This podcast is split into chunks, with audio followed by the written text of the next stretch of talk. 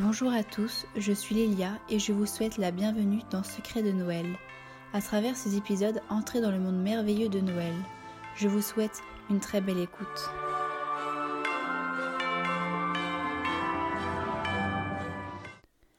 Laissez-vous vous évader le temps d'un instant.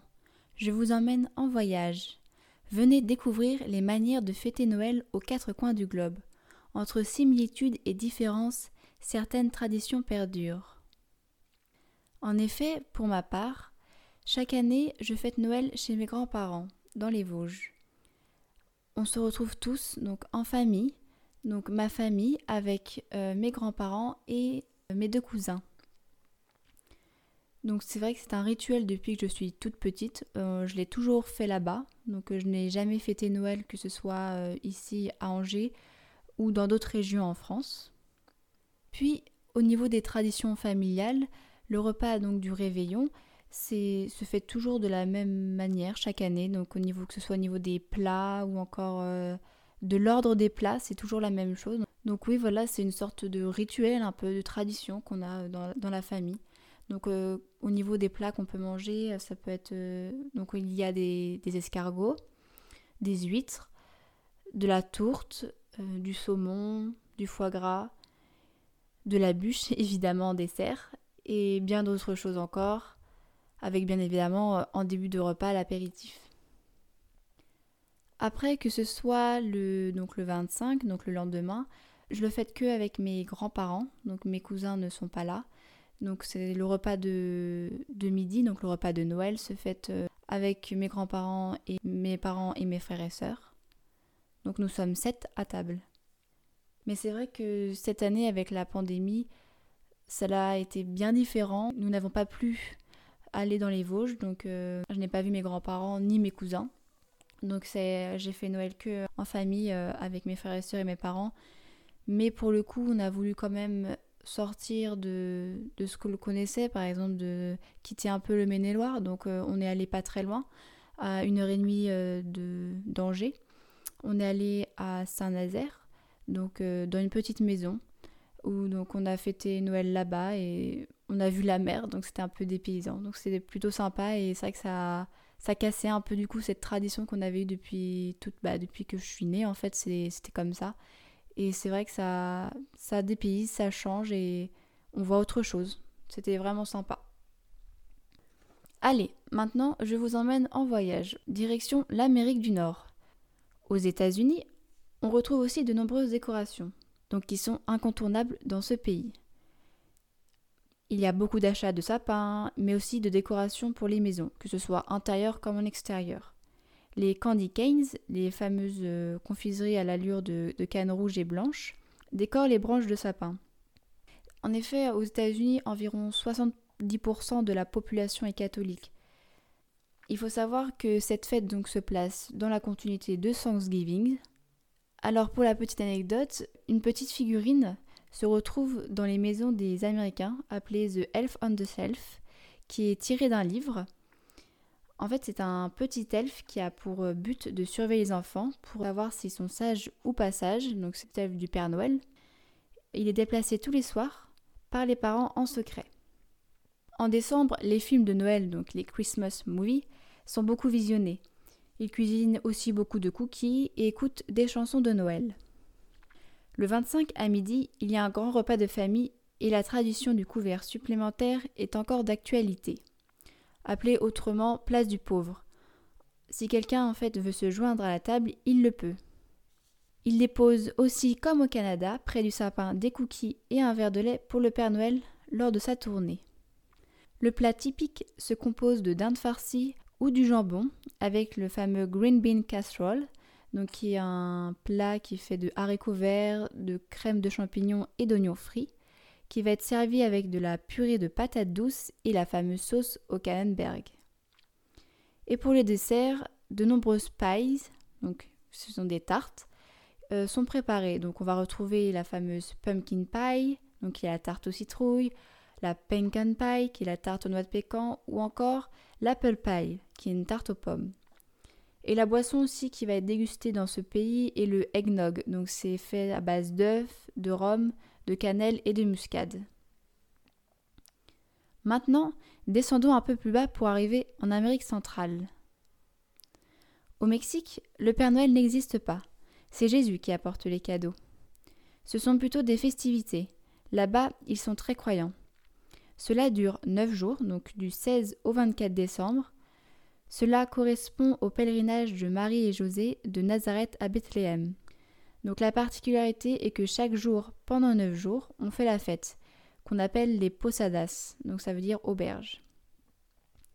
Cela se déroule le soir en famille et avec les amis. La tradition au Mexique est que Noël se passe en famille, donc c'est quelque chose qui est très important pour eux, donc il euh, faut vraiment respecter euh, cela. Donc le plat typique, c'est la dinde farcie aux raisins secs et aux légumes qui peut être accompagnée d'une salade de pommes vertes et de raisins secs. La boisson est le thé chaud et en dessert, ce sont des beignets que l'on appelle buñuelos. Chez eux, c'est Jésus qui apporte les cadeaux, le 25, et non le Père Noël. Le jour de l'Épiphanie, donc le 6 janvier, les rois mages sont aussi fêtés. Pour cela, chaque enfant laisse une chaussure sous le sapin afin d'avoir de l'argent. Une autre tradition qui est aussi importante, c'est lorsqu'ils ouvrent les fameuses piñatas. Vous savez, les objets creux qui prennent la forme d'un objet ou d'un animal dans lequel on remplit des fruits. Par exemple, ça peut être des clémentines ou encore des bonbons et des cacahuètes pour les papilles gustatives des enfants. Au Guatemala, le 7 décembre, ils célèbrent la Quema del Diablo. Les habitants rassemblent tous leurs vœux papier et les brûlent. Cela a comme symbole de brûler le diable avant la naissance de Jésus. Donc ici, Noël est aussi un événement convivial et un moment de partage avec la famille, mais aussi avec les voisins. Donc le plat traditionnel va être des tamales, donc ce sont des petits pains faits de farine de maïs enveloppés dans une feuille de maïs ou de banane. Cela peut être sucré ou salé, par exemple ça peut être farci de viande, de légumes, et au niveau de sucré ça peut être de la crème ou encore des fraises et la boisson qui est consommée est le punch. Désormais, nous atterrissons dans le sud de cet immense continent.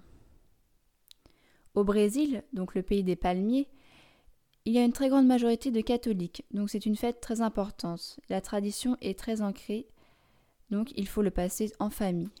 Il n'y a pas vraiment de plat typique, donc ce sont souvent des grands plats à partager, que ce soit de la dinde, de la salade, du riz au raisin sec, etc. Au niveau de la décoration, toutes les espèces d'arbres sont décorées, que ce soit du sapin ou encore des arbres fruitiers. La façon de le fêter varie selon où l'on se situe dans le pays. Par exemple, au nord, ils assistent à la messe, tandis qu'au sud, ils vont décorer des sapins à partir de pièces de monnaie et de chocolat. Cela doit vous rappeler l'épisode 1. En Argentine, malgré la météo et la chaleur, donc parfois ça peut atteindre 40 degrés en décembre, vous imaginez Noël sous le soleil. Mais les Argentins achètent quand même des sapins et de la fausse neige. Ils vont même jusqu'à manger des plats d'hiver. Noël n'a pas d'aspect symbolique, elle est vue comme une fête. Après le repas, les gens sortent, ils vont danser, puis ils peuvent aussi organiser des fêtes avec des amis. Ils vont souvent à la messe à 20h et rentrent plutôt vers 21h30, donc le dîner se fait relativement tard. L'ouverture des cadeaux s'effectue à minuit et ils fêtent euh, cela jusqu'à 3 heures du matin avec des pétards ou encore des feux d'artifice dans les rues. On peut un peu le comparer avec euh, la façon dont on fête Nouvel An en France. par contre, le Père Noël est moins présent, donc pour la plupart des familles, ce sont les rois mages qui apportent les cadeaux. Maintenant, traversons l'Atlantique et revenons dans notre cher et beau continent. Au Royaume-Uni, les habitants s'envoient de belles cartes de vœux qu'ils suspendent dans leur maison tout le mois. La tradition sont les crackers de Noël. Donc c'est une forme de gros bonbon qui est fait de papier glacé où l'on trouve à l'intérieur des cadeaux et une couronne. On va le craquer au moment du repas. Contrairement au Canada et aux États-Unis, le 24 au soir, les Anglais laissent une carotte et un verre de sherry pour le Père Noël et ses reines. Le 25 au matin, une grande chaussette avec des mini cadeaux les attendent. Et oui, a aussi une autre anecdote assez surprenante est que 80% donc des Anglais mangent du chocolat en forme d'orange, le fameux Terry's Orange Chocolate. Puis, Le 26 décembre a lieu Boxing Day, où ils font beaucoup de shopping. C'est vrai que là-bas, c'est presque plus important que Noël. Donc le plat vraiment incontournable est la dinde. C'est vraiment une véritable tradition. En Italie, donc selon les régions, ça ne va pas non plus être célébré de la même façon. Donc dans le nord de l'Italie, cela démarre le 13 décembre et ils célèbrent Sainte Lucie. Donc à cette occasion, les enfants rédigent une lettre avec tous leurs souhaits de cadeaux. C'est comme en France, mais nous c'est en direction du Père Noël. Dans Rome et sa périphérie, Noël se fait le 6 janvier, donc le jour de l'Épiphanie. Befana est celle qui apporte les cadeaux aux jeunes Italiens. Mais qui est-elle? C'est une gentille sorcière se déplaçant avec un balai volant. Elle passe aussi par la cheminée des maisons. Donc c'est leur Père Noël à eux. Les enfants qui sont sages ont des cadeaux et ceux qui n'ont pas sages ont du charbon. Mais avec la mondialisation, de nombreuses familles le fêtent le 25 décembre comme en France. Le 24 au soir, il y a la messe de minuit, donc toutes les familles ont une crèche chez eux. Ils sont aussi très croyants. Et le 25 au matin, ils ouvrent leurs cadeaux et vont à la messe. Alors le 31, donc peu après Noël, pour leur porter chance, ils vont porter des dessous rouges. Donc c'est une petite anecdote. Alors au niveau du repas, donc le réveillon est plutôt un repas léger, donc parfois il peut y avoir du poisson. Et le repas du Noël, il y a du chapon, une entrée qui est appelée l'antipasti. On peut retrouver aussi de la charcuterie et bien évidemment les fameuses pâtes italiennes. Mais encore une fois, selon la région, cela peut varier. Cependant, une chose qui ne varie pas et je pense que vous connaissez tous, qu'on retrouve nous aussi dans nos magasins en France, est le fameux panettone. Donc c'est un fameux gâteau italien euh, fait de fruits confits et de raisins secs. Et le 31 au soir aussi, ils mangent des lentilles, car selon leur culture, cela représente de l'argent, des pièces de monnaie. Et en gros, c'est pour euh, se dire qu'ils auront de l'argent toute l'année. Ils accompagnent cela d'un pied de porc. En Suède, les traditions de Noël commencent début décembre, donc pendant tout le mois. Ils accrochent à chaque fenêtre des lampes en forme d'étoile ou des bougeoirs en forme de V inversés. Donc cela a pour but de rappeler les roues de paille qu'ils brûlaient pour chasser l'hiver, donc à l'époque. Le 13 décembre, ils fêtent aussi Sainte Lucie, dans laquelle la fille aînée de chaque famille porte une tenue bien particulière, une robe blanche et une couronne de lumière. Elles vont par la suite défiler dans les rues. Ils vont aussi manger des luskaters, donc au petit déjeuner, donc ce sont des brioches au safran et au raisin. Le temps de l'Avent, est aussi très important. Donc en fait, chaque dimanche de décembre, qui précède Noël, ils allument une bougie. Et chaque dimanche de ce mois, ils font aussi un Advent Café. Donc c'est le café de l'Avent où ils vont boire du glog, manger des raisins ou encore des amandes grillées. Le 24, ils vont à l'église et ils retrouvent des cadeaux de Noël dans les chaussettes. Il y a aussi un programme télé euh, qui est diffusé tous les 24 décembre depuis 1959, qui s'appelle Kaye Anka, et qui est le même donc, euh, depuis euh, cette date-là. Alors, comme je l'avais dit, avec le café de l'Avent, ils peuvent déguster le glog, qui est un vin chaud épicé, ou aussi ils peuvent aussi le consommer en regardant des films de Noël, c'est aussi une tradition. Alors chez eux, le Père Noël est un Jules Tomt, c'est un lutin qui habite dans les forêts suédoises. Et aussi les voisins ont tendance à se faire des cadeaux entre eux. Et les enfants fabriquent aussi un Jules Bock, donc c'est une sorte de bouc en paille qu'ils vont déposer sous le sapin. Le repas se compose d'un buffet, donc euh, qu'ils appellent Jules Board, où on peut retrouver euh, du hareng mariné, donc des cils, euh, de la salade de betterave avec des pommes de terre, des œufs et du hareng, qu'ils appellent ça de la cils salade, du saumon cru mariné, euh, différents pains et, fromages suédois ou encore de la viande, notamment le julkinka, qui est un jambon de Noël, où chaque famille a sa propre recette. Le dessert généralement est un plat avec du riz au lait à la cannelle où on va glisser une amande à l'intérieur. Celui qui trouve l'amande doit faire un vœu. Donc ça nous rappelle évidemment nos fameuses galettes des rois qui se déroulent tout le mois de janvier en France. Et Noël, pour eux, se termine le 13 janvier. En Pologne, donc le jour le plus important est le 24, avec le réveillon. La fête commence dès qu'il commence à faire nuit et que l'on arrive à observer le ciel étoilé. Donc ils vont commencer par partager l'oplatek, donc qui est proche de l'hostie et qui est béni bien évidemment dans les églises. Le partage est une tradition et un rituel chez eux. Alors la particularité un peu spéciale est que le dîner se compose de douze plats, donc sans viande, ce qui est en relation avec les douze apôtres. Alors le, plus, le plat le plus important est la carpe. Alors une tradition encore étrange est que hum, on doit l'acheter vivante, puis on va la conserver dans une baignoire avant de la tuer. Donc en fait, vous imaginez d'avoir euh, une baignoire remplie d'eau avec une carpe vivante chez vous.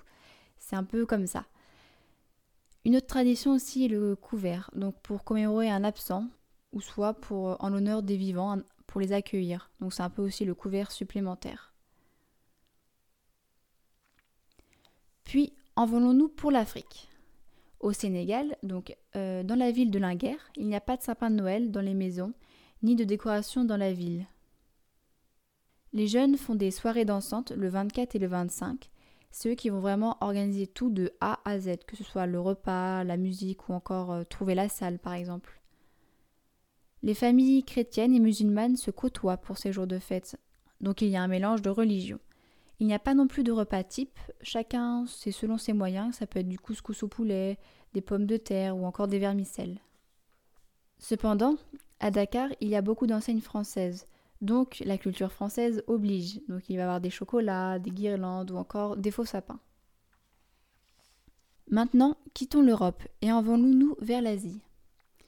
En Russie, cela a bien changé depuis quelques années. Donc petit rappel historique. Jusqu'en 1991, donc la date à laquelle l'URSS tombe et donc euh, où Staline meurt, les festivités et les sapins étaient interdits. C'était le nouvel an qui était vraiment mis à l'honneur. Mais aujourd'hui, leur Noël se fête le 7 janvier, avec un plat de kyuta, qui est fait de graines. Une de leurs traditions est de laisser du pain sur la table pendant la nuit en l'honneur de leurs proches morts. Mais les enfants reçoivent leur cadeau le 31, qui est apporté par le Père Givre, donc une sorte de Père Noël, accompagné de Babouchka, une grand-mère. En Chine, c'est surtout célébré par les plus jeunes. C'est comme une sorte de Saint-Valentin. Ils en profitent pour déclarer leur amour. Il y a beaucoup de soldes dans les grands magasins et les hommes achètent des cadeaux pour leurs petits amis. Les habitants des grandes villes décorent, notamment avec des lanternes en papier qui illuminent les maisons. La religion catholique là-bas est très peu présente. C'est le bouddhisme. De ce fait, c'est Dunche Lauren qui fait office de Père Noël. Maintenant, direction l'Occitanie, au pays des kangourous.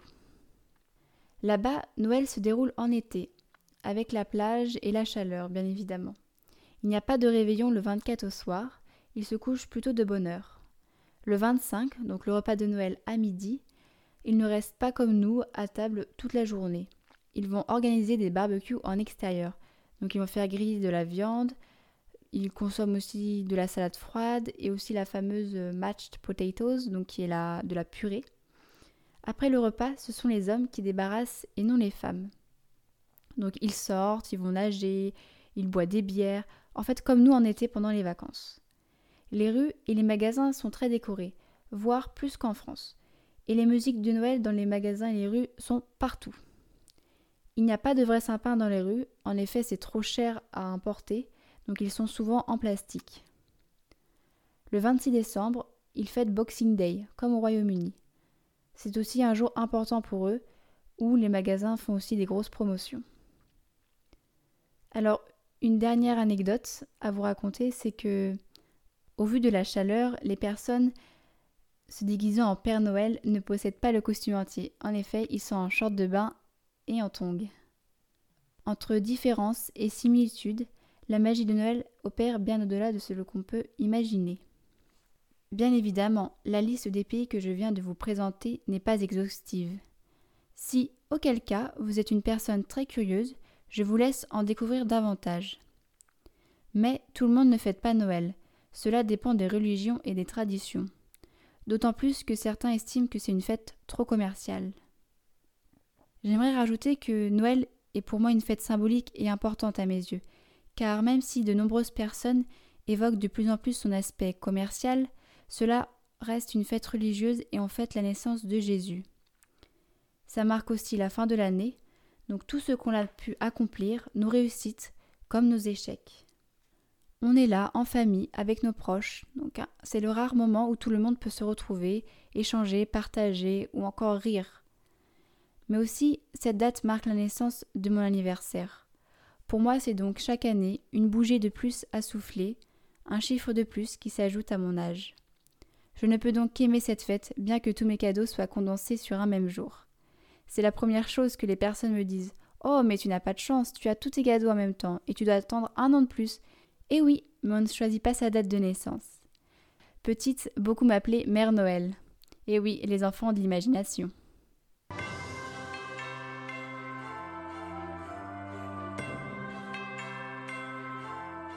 J'espère que ces trois épisodes de ce podcast vous ont plu et ont pu vous faire découvrir des moments d'histoire et des traditions propres à chaque pays. J'ai voulu vous emmener en voyage avec moi aux quatre coins de la Terre, mais également vous apporter un moment de gaieté et de légèreté. Rêvons encore un peu et laissons la magie de Noël faire encore un peu son effet. Merci pour avoir écouté ce podcast.